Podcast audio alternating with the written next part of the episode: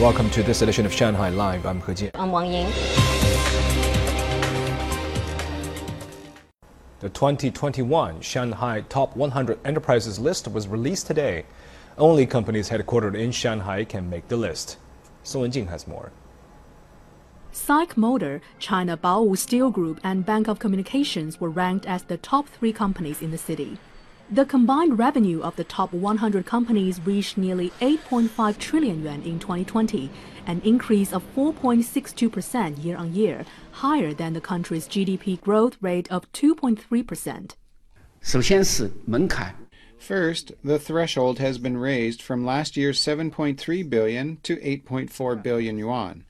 Second, the revenue of the top 100 enterprises increased nearly 5% and their assets increased nearly 10%. Although the rate of operations resumption is lower than last year, and many technological products have been blocked, these results show we are capable of overcoming these difficulties.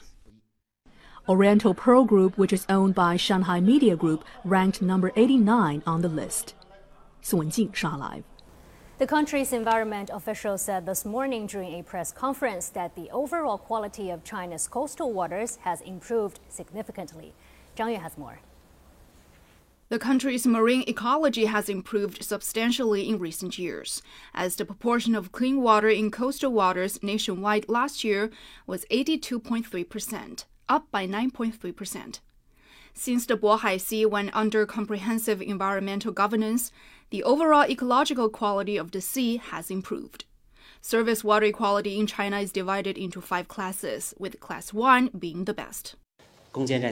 So far, 8,891 hectares of coastal wetlands along the Bohai Sea coastline have been restored, and we focused on marine ecological protection for 37.5% of the offshore area around the Bohai Sea.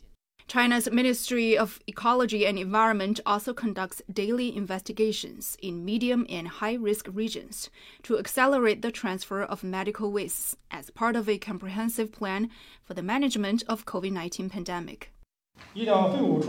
As of August 24th, daily capacity for medical waste disposal in medium to high risk regions stood at 669 tons, 830 tons less than the peak time on August 11th.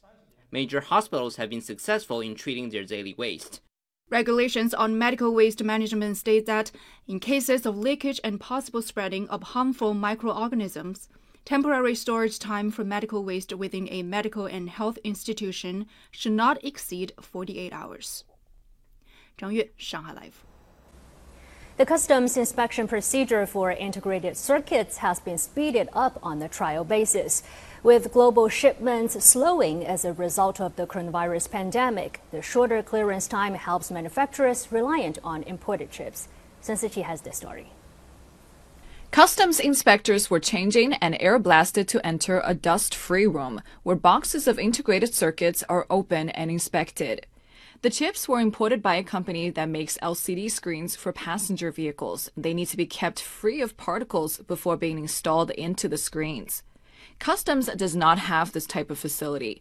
Thus, the vacuum packed chips were previously escorted to the factory and then inspected by customs officers. This took time and could result in hefty compensation payments should a client order not be delivered on time.